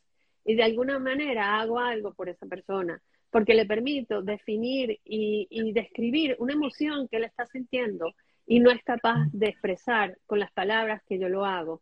Entonces, si, si esa poesía ayuda a una, a dos personas, yo ya cumplí mi objetivo como creadora, como poeta. Porque al final, si tocas una vida, tocas muchas vidas. En el judaísmo dice, el que salva una vida salva el mundo entero de la importancia que tiene cada vida. Yo no estoy diciendo que salvo, pero sí toco. Y si toco una vida, toco con esa vida a muchas otras vidas. Entonces yo sí creo mucho en el proceso de creación. Yo sí creo que yo nací con la capacidad de crear, con la capacidad de dar, de ese proceso interno que ocurre dentro de mí, ese acceso a ese torrente que es el mundo poético, y de allí saco energías y de allí saco palabras y de allí saco imágenes y sensaciones que después puedo traducir y llevar a palabras y llegar a frases y llevar a versos y llevar a poemas que otras personas van a poder leer y con las que se van a poder conectar. Y como te digo, yo no siento que yo sea eh, la que se tiene que ganar eh, loas por ese proceso, porque yo soy, no solamente soy una herramienta, un vehículo, algo que permite que el, el hecho poético concrete y se vuelva realidad. Entonces no, no estoy montada sobre mi ego, no me creo más de lo que debería, soy, soy básicamente una esposa, una mamá, una mujer, este, y este, la parte, tercera parte del poemario es soy judía, y es algo que también me define, o sea, soy mujer, soy tristeza y soy judía. Y esta parte hago referencia a algunos poemas eh, de las emociones que me transmitieron mis abuelos como sobrevivientes de la Segunda Guerra Mundial. Y este, por eso también les toqué la puerta a Espacio Ana Frank, le toqué la puerta a Ilana Becker, a Anita Figa, y les dije, tengo poemas que hablan del tema de la Shoah, que hablan de, de yo como eh, tercera generación de sobrevivientes, lo que sentí, lo que percibí eh, de lo que me transmitieron de la vida de mis abuelos y lo que he procesado sobre eso. Y como espacio Ana Frank, lleva el nombre de Ana Frank, que es una niña judía que escribió un diario por el que se hizo célebre en todo el mundo y que terminó pereciendo en vez del Melsen, este, creía que, mira, bueno, Espacio Frank puede ser que le interese este, participar como institución oficiante de un libro que tiene poesías eh, sobre la Shoah y son muy, muy profundas y son muy fuertes y el que lo lee con un espíritu sensible no puede quedar más que conmovido. Eh, de hecho, yo participé en leyendo un poema mío que se llama El apego y mi hija participó leyendo también un poema mío eh, en el acto que organizaron conjuntamente las alcaldías de Chacao, Baruta y El Atillo por el Día Internacional de Conmemoración de la, del Holocausto que ocurrió en, en enero en el Centro Cultural Chacao. Y los dos causaron muchísimo impacto, los dos este, se fueron reseñados incluso en prensa. Eh, y este, yo soy miembro activo de Yad Vashem, de lo cual me siento muy orgullosa porque de alguna manera siento que estoy cumpliendo con el legado que me dejaron mis abuelos de no permitir que esto vuelva a sucederle no solamente al pueblo judío, sino a ningún otro pueblo, nunca más. Eh, crear conciencia, fomentar la valentía moral y hablar de lo sucedido para que no se olvide, para que se diga que el hombre sí puede ser el lobo del hombre y no mi loba, que no, mi loba no es agresiva ni anda matando a nadie. Estoy hablando del sentido eh, de la frase en latín en donde el mayor enemigo de la naturaleza que tiene el ser humano es el propio ser humano. Y tenemos que ser conscientes de esa capacidad destructiva que tiene el ser humano dentro de sí para cuidarnos de esa capacidad destructiva y evitar en lo posible que esto le vuelva a pasar a ningún otro pueblo, a ninguna parte del mundo. Entonces, bueno, este, nunca jamás y jamás olvidar son las consignas que tiene el Yad Vashem, eh, que es la institución de recordación del holocausto a nivel mundial. Y este, yo activo dentro del Comité Venezolano de Yad Vashem eh, y me siento que tengo un compromiso muy fuerte con ellos y voy a seguir activando, ayudando en todo lo que pueda para que ellos puedan seguir cumpliendo esa labor de hacer conciencia. Y estoy fascinada de que me hayan dado la oportunidad de ingresar dentro de esta institución que me permite mantenerme activa dentro de la comunidad judía de Venezuela, aun cuando ya profesionalmente no estoy enlazada, pero sí a nivel voluntario. Entonces, bueno, eso es lo que trae el poemario. Soy mujer, eh. Eh, soy tristeza y soy judía. Es maravilloso el poemario, de verdad que repito, lo recomiendo, inclusive para tenerlo en la mesita de noche, porque creo que es un, libro que debe estar con nosotros para entender, como bien lo dices, pues todas estas facetas que en ese momento tú pones. Eh, me preguntaba alguien en la audiencia que escribas algo sobre la felicidad y puedo decir que prontamente estás por sacar este nuevo libro, eh, este nuevo poemario acerca de la belleza, lo cual también es eh, parte de, nuestras vidas, porque así como hay este, estas emociones que al final pues tenemos que manejar con inteligencia emocional, pues también obviamente la belleza forma parte de nuestras vidas y bien lo vas a plasmar en este siguiente poemario. Para ir cerrando, me encantaría hacerte la pregunta que siempre hago a mis entrevistados acerca del suerte o trabajo y de entender cómo ve desde tu lente, de este lente maravilloso de una poeta, eh, cómo ves en tu vida que ha tenido la suerte o el trabajo o ponderado, Raquel? Esta pregunta que tomo de mi querido Guy eh, lo que hace falta en la vida es una determinación obstinada para lograr las cosas. Eh, si tú sientes una pasión que es más grande que tú, que si tú tienes una cosa que te atraviesa de manera sustancial y lo consigues, porque también hay que conseguirlo, tú te dejas guiar por esa fuerza. Entonces, esa fuerza es capaz de abrirte puertas internas y abrirte puertas externas. Las oportunidades se presentan en la vida en varias, en varias ocasiones, por no llamarla oportunidades otra vez. Y este, si tú estás guiada por lo que tienes que ser guiado, el lado luminoso de tu vida, esas oportunidades van a ser impresionantes, vas a poder tomarlas, van a cambiarte la vida, van a cambiarte el rumbo, porque tú estabas siendo guiado por algo más fuerte que tú mismo.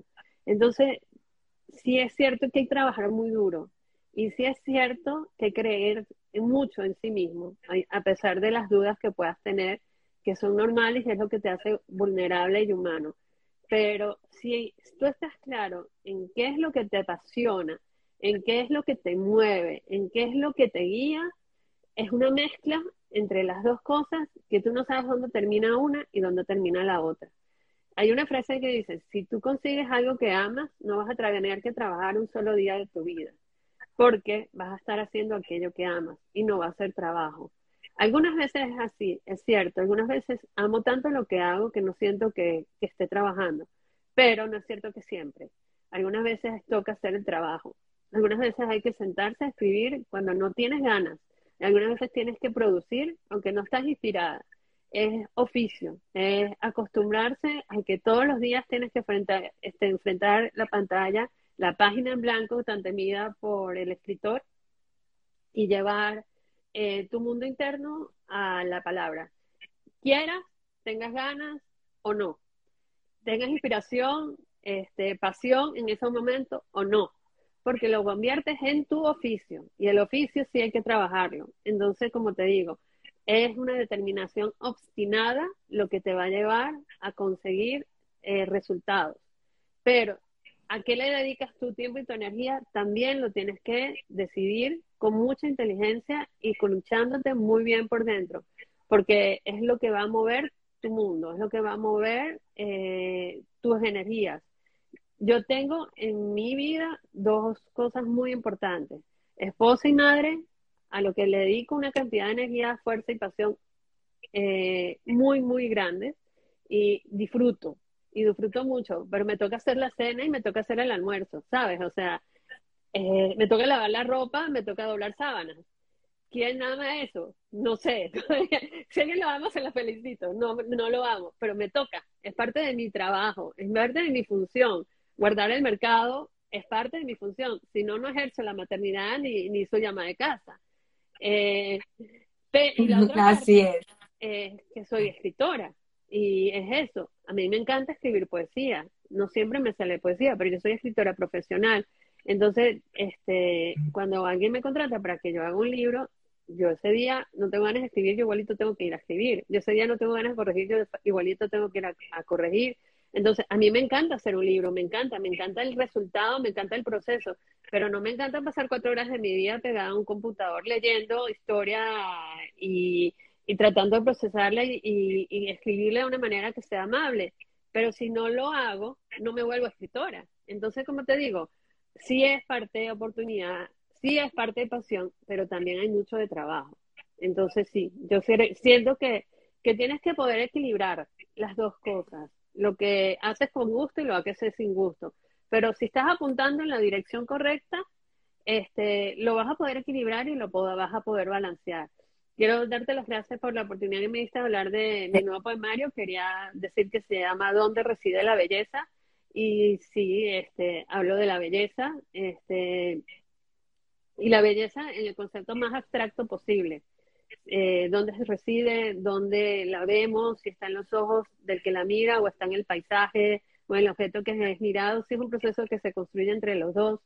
Eh, va a ser publicado con la editorial J. Bernaville eh, dentro de una colección que ellos llaman Agua, eh, creo que estará lista entre agosto y septiembre porque estoy en este proceso escribiendo ahorita, estoy escribiendo poemas. Tengo 30 poemas listos, espero poder llegar a los 40 mínimos. Eh, le pedí a Alfonso Molina, el periodista, que me hiciera el prólogo y me aceptó, lo que me honra muchísimo. Él es el editor de Ideas de Babel que es el órgano divulgativo en el que yo trabajo como, como columnista. También soy columnista de Diario Judío. Y bueno, cada 15 días pueden ver mi, mi columna Palabras en Cascada, tanto en Ideas de Babel como en Diario Judío de México, que es una manera en donde yo también vuelvo a ser escritora, pero desde, desde mi lado voluntario. Es decir, yo escribo esas columnas porque quiero, porque es mi manera de expresarme y les agradezco mucho a ellos que me den una oportunidad de, ser, de, de publicarme y de que la gente me pueda leer y que si les gusta lo que yo hago, bueno, pues eh, ahí estoy. O sea, pueden leer en ambas plataformas digitales lo que he escrito ya bastantes meses. Tengo que, que estoy escribiendo para ambas plataformas. Y es una manera también de ser escritora y de dar a entender lo que pienso, lo que opino y lo que siento del mundo. Y también es una manera de, de tratar de mostrar un espejo. Miren, esto es lo que somos. ¿Les gusta la imagen que ven o no? Porque si no les gusta la imagen que ven, están a tiempo de hacer algo. Porque el cambio empiezan uno y después se transmite. Maravilloso. Entonces, si no les gusta lo que ven reflejado, cambien ustedes para que después cambien el mundo. Excelente mensaje, Raquel. Te quiero leer algunos de los comentarios porque lamentablemente, como lo sabes, estos comentarios desaparecen una vez terminado el live. Gracias a todos los que se han conectado el día de hoy, han podido escuchar estas palabras tan lindas que nos ha dirigido Raquel, porque creo que han sido consejos de vida. Eh, no tengo más que agradecer eh, eh, ese desnudo del alma, como bien tú lo dices, al que haces cada vez que escribes un poema. Y me encantaría en lo que yo estoy leyendo que escojas un pedacito y que nos regales una lectura eh, para finalizar y despedirnos del programa. Sería maravilloso. Voy a leer algunos de los comentarios en lo que tú haces tu búsqueda para ver qué quieres compartir con nosotros. Eh, por aquí dice Fritzy Brief, magnífica entrevista, gracias. Dice artista uno con, yo te hago la portada con gusto. Ya tenemos aquí ahorita Esa es mi eh, amiga podrá hacer la, portada de esta nueva publicación. mi amiga de la infancia, mi mejor amiga de la infancia y bueno, somos como hermanas. Así que bueno, gracias Susi. Qué bonito. Dice nuestra querida Elisa Abo, maravillosa entrevista. Evelyn Furman, tu mamá, gracias de todo corazón, vivamos para servir. Qué bonito ejemplo de, labor comunitaria de toda esta familia. De verdad agradecida. Lilian Dembo, Raquel, te conozco desde que eras niña. Eres una gran mujer muy creativa y sensible. Estoy muy orgullosa de tus logros. Sigue.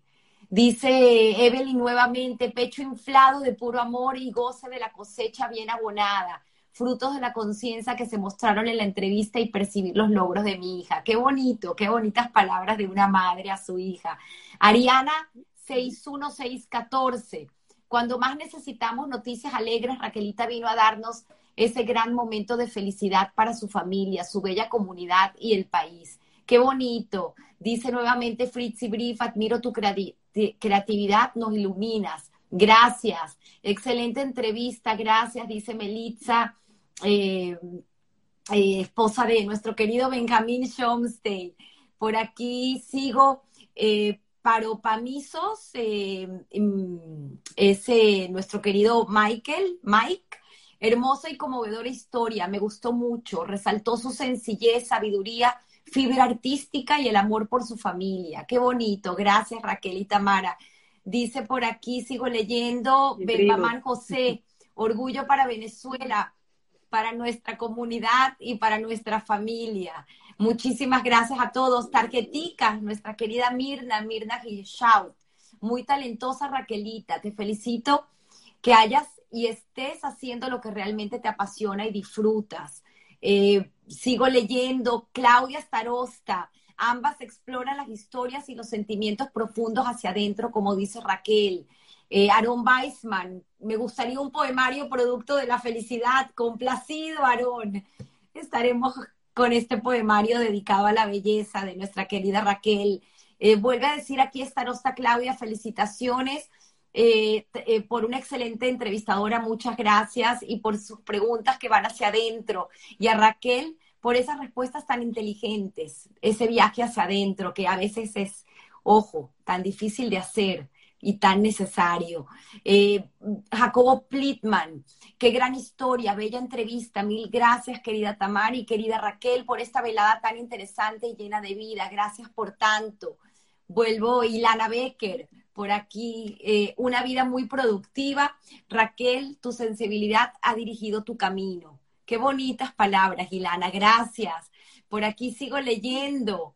Eh, Frida Asrak Plitman, fructífera labor comunitaria, hermosa historia de vida. Felicitaciones. Raquel Amram, 15. Masaltov, querida Raquel, sigue cosechando triunfos y oriéntate a metas cada vez más ambiciosas. Podrás lograr todo. Wow, qué palabras tan bellas. Sigo leyendo. Dice nuevamente Starosta Claudia, qué interesante todos los aspectos de tu vida y en tantos ámbitos que has trabajado. Te felicito de verdad. Eh, sigo por aquí. Cuántos mensajes de verdad tan bonitos. Jacobo Plitman, es un honor para mí ayudar a tu mamá en la edad de oro. No tengo palabras para describir lo que siento ayudando y tratando a los abuelitos y a las abuelitas. Me llena por completo el corazón. La juventud prolongada, esa palabra ya no se me olvidará jamás porque es así me consta que esos viejitos pues tienen esas ganas de vivir porque son jóvenes por dentro siempre.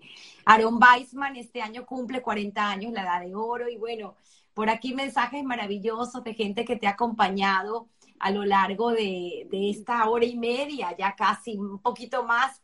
Grupo Neuroevolución, Buen Life, historias hermosas que nos nutren. Doris Lobo, Qué bonito, qué bonito toda esta gente que se ha conectado, que te ha acompañado. Dora Katz, felicitaciones por una excelente entrevista. Cola Cabot, Isaac Benabelardo, felicidades ambas, orgullo venezolano. Muchísimas gracias, Isaac. Qué bonito, qué bonitas historias que comparten día a día, cada domingo. Y eh, ya 76 contigo, y como siempre digo, todos tenemos una historia que contar. Aquí un otro mensaje, Inés Muñoz Aguirre.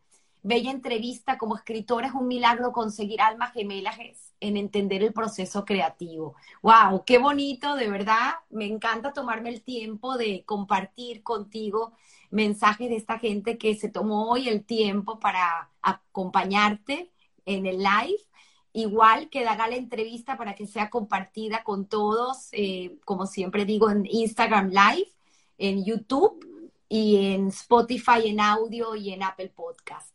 Por favor, Raquel, para que te despidas, te dejo con unas líneas de un poema que quieras compartirnos. Y como siempre digo, todos tenemos una historia que contar. Si te parece bien, te leo el poema que acaba de resultar ganador del segundo encuentro literario solidario internacional de los Rotary Club, que se llama Afrodita era Ariana y Atenea. ¿Tenemos tiempo para que lo pueda leer? Por favor. Y después me dejas dos minutos para despedirme y agradecer, por favor. Adelante. Un segundo que justamente ahora mi computadora le da para hacer notificaciones.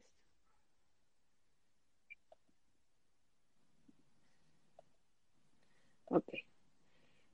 Me he descubierto a mí misma como un mapa cifrado.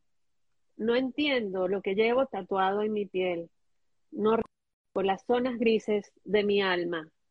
Soy una exploradora que se instala y se destierra de una casa solitaria que se niega a deshacerse, que se rehúsa a convertirse en polvo, ceniza y olvido. He acampado en mis valles, penínsulas y montañas. Realizo excursiones en mis bosques, desiertos y estepas. Soy una mezcla heterogénea de quiebres, fragmentos y grietas. Divino en mí una fuerza en peligro de extinción, una hechicera dormida que domina lenguajes una veleta aburrida y oxidada que ha perdido dirección. Tengo instaladas en mi alma penas que ya creía superadas. Tengo batallas pendientes que buscan espacio en mi tristeza. Quizás deba acordarme que soy contradicción, mito y presagio. Puedo descifrar mis instintos con los ojos cerrados Puedo convertirme en misterio, en un juego de dados. Sigo cantando a la luna, sigo creyendo en profetas. Adivino en sus hilos plateados, augurios, deseos, naufragios. Más de una vez estrellé mi barco contra aquellas rocas filosas. Más de una vez encallé mi nave entre sus sirenas furiosas. He rellenado mis vacíos con arenas del desierto, He cimentado mis dudas con acertijos y deseos. He enumerado las curvas que recorren mi osamenta. Ahora disipo las sombras que definen mis sentencias. Ahora transito los caminos que atraviesan mi tormenta, aunque no encuentro el instructivo para encajar mis piezas. Etiqueto los destinos que nunca tocaron mi puerta. Destierro los errores que confiscaron mi tiempo y he convocado al viento que levantará mi cometa. Admito y Afrodita, Hera, Ariadna y Atenea, que somos muchas las que habitamos este cuerpo, que algunas veces buscamos guerras y otras veces solo calma. Reconozco que tengo abismos que no he podido sortear. Reconozco que poseo acertijos que han quebrado mi universo. Reconozco que soy pasajera, ligera y trascendente y fugaz. Reconozco que soy coleccionista de versos, fábulas, secretos. Reconozco que habité el Hades, pero no me quise quedar. Reconozco que mi instinto y mi pasado no se suelen hablar. Wow, wow, es maravilloso. Yo aplaudo, al igual que sé que muchos de los que te escucharon te están aplaudiendo. Gracias, Raquel te dejo para que te despidas de la audiencia y de verdad. Bueno, primero gracias a ti por darme este espacio, por darme la oportunidad de conectar contigo y de con todas las personas que nos han acompañado en este viaje que ha sido esta entrevista que va desde el pasado a mis abuelos hasta mi presente junto a mi esposo y mis hijos y bueno, por supuesto la gente que ha sido siempre parte de mi vida, de mi historia. Gracias a los que nos acompañaron, este, gracias a los que verán esta entrevista en diferido eh, y en los diferentes canales en los que vas a poder compartirlo. Quiero recordarles que la invitación está para el miércoles 13 de julio, cuando presentaré mi poemario en los espacios de la Galería TAC en Trasnocho Cultural eh, y que vamos a tener eh, a Espacio Ana como institución que, auspicia este poemario junto con la librería Buscón, son los organizadores de este evento. y estará tanto el embajador Milos Acalay como Javier Vidal y Lili Restifo acompañándome eh, y haciéndome el honor de leer mis poemas. Este, quiero agradecer a mis seres queridos por, por darme las fuerzas para seguir adelante, por darme las fuerzas para creer en mí misma, por darme las fuerzas para que todos los días me levante de esa cama con ganas de hacer y crear y con ganas de seguir amando y siendo amada, que al final este, es el amor la fuerza más importante que mueve el universo eh, y es esa conexión tan importante que, que podamos realizar con los seres que nos rodean, los que nos va a permitir a nosotros